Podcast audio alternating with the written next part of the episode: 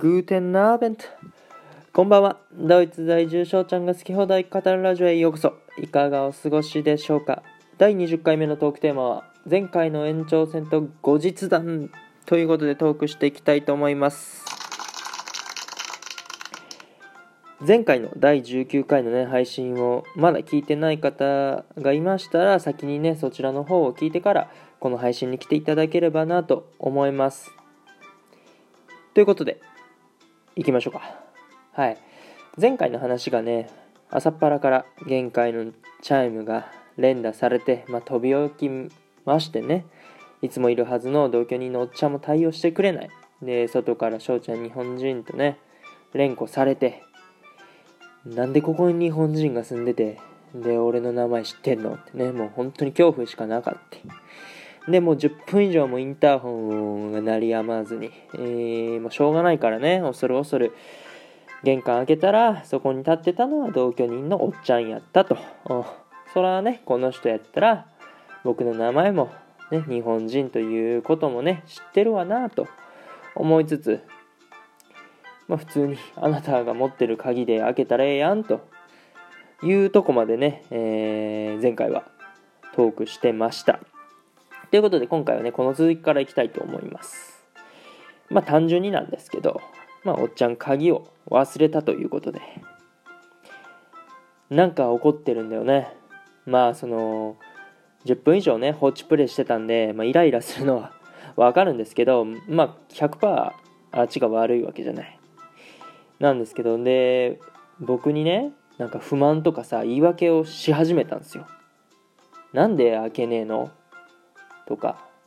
鍵はさいつもここのポケットに入れてたんだよねいや、本当にそうなんだってもう今日はなかったんだよ、みたいな。なんかすげえさ、子供みたいな言い訳し始めて。で、もうそれを永遠繰り返すのね、そういう内容を。で、僕、すごい違和感を持ったの。あれ、ちょっと待てよと。普通やったらここって感謝の言葉とか謝罪するくない？みたいな。思って。で、なんかね、謝れよとかさ、あの感謝されたいとかじゃないんやけどこっちはね朝6時ぐらいからさ起こされて鍵を開けてねあげたのにありがとうとかごめんとかないんかなって。こっちはさまだもう2時間3時間ぐらい寝たかったんだよ。なんだけどまあそういうことがあ,、ね、あってさなんかありがとうとかごめんとか言ってくれればなんか救われるのになとか思ったんですよね。うん。でもさその長々とね言い訳をしてくるからもう途中でなんかバカバカしくなっちゃって聞いてるのが。うん。でも一向にもごめんもありがとうも言わへんし。もう僕は寝たいということでね話を終わらせてもう部屋に戻りました。でベッドでねその横になりながらまあ日本人の感覚からすればさこのシチュエーションやったら、まあ、ありがとうとかごめんなさいとか、まあ、言うよなと。思いつつねもうその時は寝てその時のなんだろうなストレスにはなってないけどちょっとしたねイライラというところはね、あの寝て吹っ飛ばしました。はい。でそこから数ヶ月後もうここから後日談という風になるんですけどまあ夕食のためにね、えー、普段通り料理してたんですけどでその時にちょっと事件が起こっちゃってで、まあ、うちのねキッチンはコンロが4つありましてでその時ね4つとも使ってたんですよ。でパスタとじゃがいもを茹でるために2つ使っててでスープと肉を炒めるのに2つ使ってました。でまあ全部ね4つ使ってたんですけどでまあまあもちろんねいつも通りの方法で換気はしてましたよ。でもなんかねわかんないけどそれが追いつかないぐらい要はもう湯気が充満しちゃってモワモワしちゃったわけよ。でそれであの火災報知器がね鳴っちゃったんですよ。うわマジかと。うわこれやらかしたなと思って。けどさどうやって止めるかわからんしまあまあめちゃめちゃ焦ったんよ。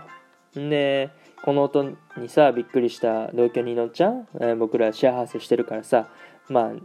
びっくりするわけよやっぱりね。でそのおっちゃんが自分の部屋から飛び出してきて何があったんやってねあのー、心配する感じで、えー僕は言われてで、まあまあ、こういう、こうこうこういう事情で、まあ、火災報知器に鳴らしちゃったんだけど、火事ではないんだよっていうね、説明したら、まあ、ひとまず安心した様子でしたね。うん。で、まあ、この時、まあ、普段の僕やったら、まあ、火災報知器に鳴らして、しまってすみません、驚かしてすみません、ご迷惑おかけしました、みたいな感じでね、言うんですけど、まあ、前回の件でね、感謝も謝罪もされなかったということで、あえてね、口にしなかったんですよ。同居人のおっちゃんがどういう対応するとか、どういう反応するのかな、みたいなのを見てみたかったんで。で、そこにプラス火災報知器のね、止め方もわかんなかったんで、まあ、ちょっと、お願いできる？って言ったらね、あのー、なんか取り出して、停止させてくれました。まあやっぱり迷惑かけたからありがとうとか言った方がいいんかなって思った瞬間にはね、もう、ほなみたいな。偵察といたち、ほなねみたいな感じでもう、とっととね、彼の部屋へ、ね、戻っていきました。あれ？それだけ？なんかすごいあっさりしてるな。なんか、もっとなんか言ってこない？とか思ったんだけど、うん。なんか感謝する時間もなかったんだよね。うん、あれもしかして僕って器小さいんかな？とかちょっとその時思っちゃったりして。でまあまあその前回のねことで寝てる時にさ急に起こされて助けてあげてね感謝されるのが普通だよなとかまあこっちは思ってるわけですよ。なんですけど今回の場合別にそういうなんだろう。見向きもしないというかそういう行動も起こさないってことであれ？ってちょっと思ってたんですけどでそういえばそのドイツ生活しててありがとうやごめんってなんかそんなに言われてないぞと。まあまあありがとうなんて言われるのなんだろう極端に言ったら、うん、物貸した時ぐらい。なんかもうドライヤー貸してあげたりとかぐらいしか本当にね思いつかないんだよね。うん。そうチームメイトでさ普通になんだろうシャワー浴びる時にシャンプー貸したりするんだけど翔ちゃん、シャンプー。で、まあ、渡すんですけど、もうそれで終わりだからね、いや、ありがとうぐらい言えやとか思うんですけど、もうそれさえ言わない感じですからね。本当に。うん。で、ごめんって言われるのも、どうかな。